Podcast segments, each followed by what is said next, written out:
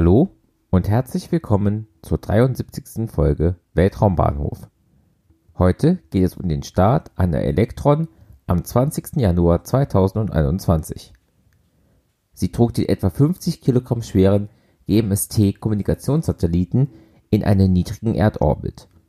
Betrieben wird der Satellit von einer chinesischen Firma namens GMS, die allerdings auch mit dem in Bremen beheimateten OHB-Konzern verbunden ist. Die Mission trug den Namen Another One Leaves the Crust.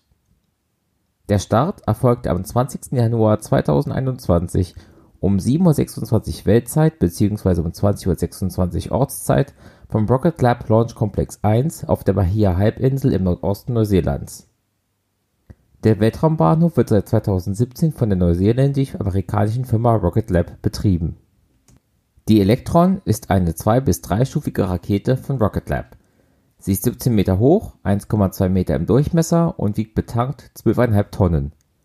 Bei der Zündung produzieren die neuen Rutherford-Triebwerke 162 kN Schub und verbrennen dabei als Treibstoff hochreines Kerosin und Flüssigsauerstoff.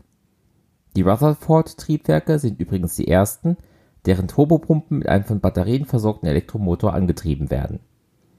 Die 2,4 Meter lange zweite Stufe der Electron hat ein einzelnes Rutherford-Triebwerk und kann 22 kN Schub erzeugen.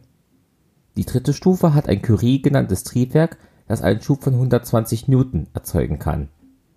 Die Electron soll zu einem teilweise wiederverwendbaren System weiterentwickelt werden, bei diesem Start wurden aber keine Tests in diese Richtung unternommen.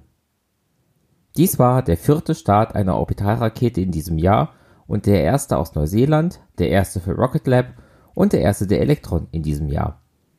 Insgesamt war es der 17. Start einer Electron und der 15. erfolgreiche Flug dieses Modells. Seit dem letzten Start einer Rakete, der Langer Marsch 4C aus Folge 72, waren nur 15 Stunden und eine Minute vergangen.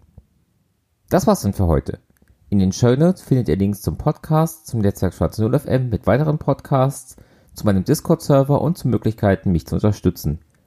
Den Podcast gibt es auf Spotify, aber auch als eigenständigen RSS-Feed für Podcatcher-Apps. Danke fürs Zuhören und bis zum nächsten Mal bei Weltraumbahnhof von Schwarze Null FM.